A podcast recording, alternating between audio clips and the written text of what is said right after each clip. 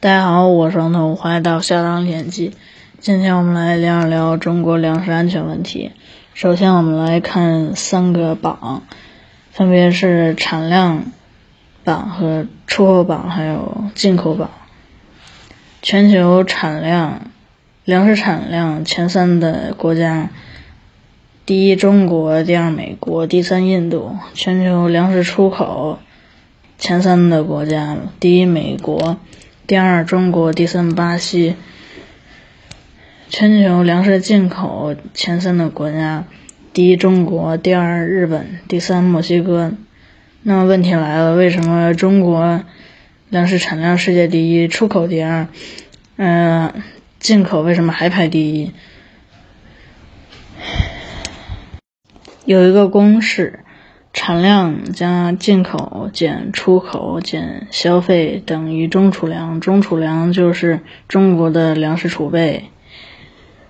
那现在中国产量粮食产量六点八亿吨，粮食进口一点六亿吨，粮食出口四百万吨，粮食消费六亿吨。按照之前那个公式算，呃，中国粮食储备大概有个。二点四亿吨，而且还是每年的。那现在我们就分别来看，呃，这些量它是怎么构成的。首先看六点八亿吨的产量，嗯，主要构成有二点一亿吨的大米，一点三亿吨的小麦，二点七亿吨的玉米，嗯，这三个主粮就占了六点一亿吨。嗯，影响这三个主粮的呃产量的因素有耕地面积。中国有一个十八亿亩耕地红线，这是无论什么原因也无法越过的。经这是经过精心计算，能够养活中国人口的耕地面积。嗯，还有就是化肥，化肥主要是氮肥和磷肥。氮肥和磷肥需需要的材料是合成氨，要生产合成氨必须要有高压罐的技术。嗯，要想生产高压罐，就必须这国家就必须要拥有造核潜艇的技术。第三个因素是水利，水利影响水呃水利呢就是水利工程，像水库那些都是水利。啊，水利建水利呢，又需要地和钱。再看一点六亿吨的进口是怎么构成的？嗯，它是由一亿吨的大豆、零点三亿吨的玉米和五百万吨大米构成。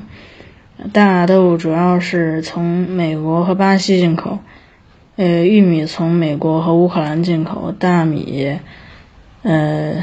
大米就多了，像印度、越南、泰国和巴基斯坦。第一个问题，为什么中国进口一亿吨大豆而不自己种？嗯，大豆的平均每亩的产量在一百三十公斤左右，水稻的亩产五百公斤，袁隆平杂交水稻的亩产一千五百公斤。小麦四百公斤，玉米四百公斤，相比之下，大豆的亩产实在太小了。与其去用这些地去种大豆，还不如种点儿主粮。这个是为什么中国不种大豆？那中国为什么中国工厂愿意去买进口大豆？因为进口大豆的价格要少于自产大豆的价格。大概少个百分之三十到百分之五十，那这又是为什么呢？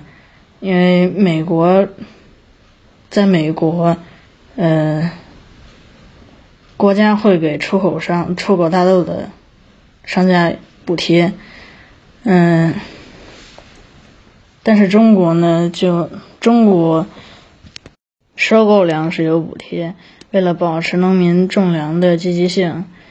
嗯，就比方说一年每亩收益二百五十元，另外国家还要给补贴，嗯，这就是为什么从美国进口的大豆价格要小于中国自产的大豆。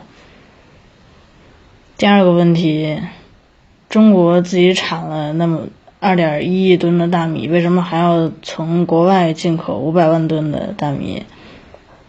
这是因为中国自产的大米口感并不如泰国和日本大米好。嗯，泰国、日本的大米也许产量不足中国，但是他们的口感比较好。为了满足一部分人的消费升级的需求，所以要另外进口五百万吨大米。出口粮食的构成，嗯，四百万吨主要是由玉米和大米构成的。粮粮食消费六亿吨主要是三个，主要分三个方面：食用方面、饲料方面和工业方面。食用就占了一亿吨。嗯。食用的又分为大米和小麦，嗯，大米又分为城市和农村。城市，呃，基本上一一个人每年吃八十公斤，农村呢一一年每个人一百六十公斤。那为什么城市是农村的一半？因为城市除了主食，更多吃的是肉蛋奶，肉蛋奶一多，呃，饭就吃的少了。而农村呢，肉蛋奶比较少，饭就吃的多。另外五亿吨呢，分别是饲料和工业。饲料又分为大豆和玉米。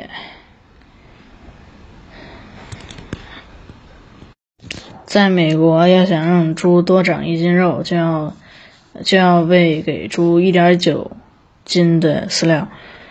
嗯，二在中国要想让猪多长一斤肉，就就需要喂给猪三斤的饲料，这就是饲料转化率。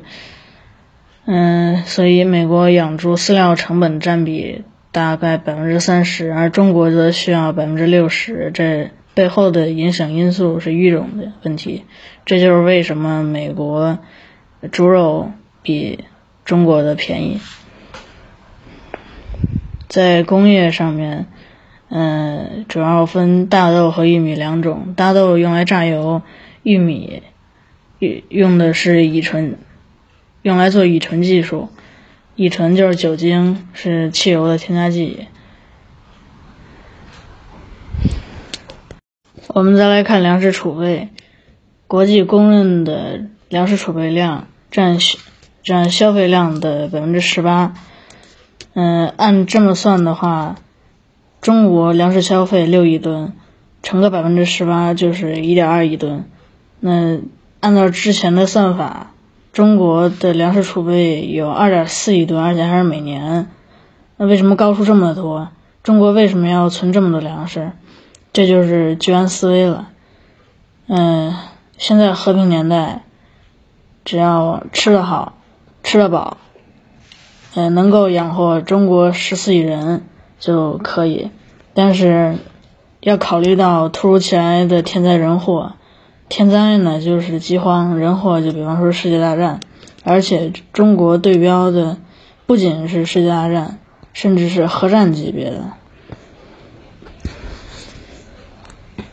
中国的粮食安全一共四道防火墙，第一道防线就是粮食储备。第二道防线是乙醇汽油技术，嗯，一旦发生了天灾人祸，那么马上就停止乙醇汽油技术，嗯，来释放更多的粮食。第三道防线就是肉类供应，嗯，还是如果天灾人祸爆发，那么减少肉类的产量，来释放更多的粮食产量。第四道最后一道防线就是袁隆平的杂交水稻。那为什么要把袁隆平的杂交水稻作为第四道防线？为什么国家一直在宣传袁隆平，而超市里又买不到袁隆平的杂交水稻？现在没有一家大米厂商是敢卖袁隆平的杂交水稻，这又是为什么呢？嗯，因为袁隆平的杂交水稻追求极致的产量，嗯，但是口感就一般了。在建国初期需要让人们吃得饱，而不是吃得好，所以全国百分之五十的耕田，呃，种的都是杂交水稻。那么现在到了现在，人们都能吃饱，所以就追求吃得好。嗯，但是杂交水稻的口感又一般，所以产量，呃，所以，呃，从百分之五十降到百分之八了。现在全国只有百分之八的耕田种杂交水稻，而更多的杂交水稻是去支援非洲的，在非洲。人们要能吃，呃，所以就大量种植杂交水稻。嗯，如果不种这些，如果不种杂交水稻的话，那么人们只能吃树皮、草根、观音土，吃这些的后果就只有撑死。如果中国一旦发生什么天灾人祸，那么可以马上提升杂交水稻的产量，从百分之八马上提升，嗯。这样能让以前很多吃树皮、草根、观音土的人吃上能吃的水稻。这就是为什么把袁隆平的杂交水稻作为第四道防线，而超市里买不到的原因。好了，今天就给大家分享到这里，我们下次再见，拜拜。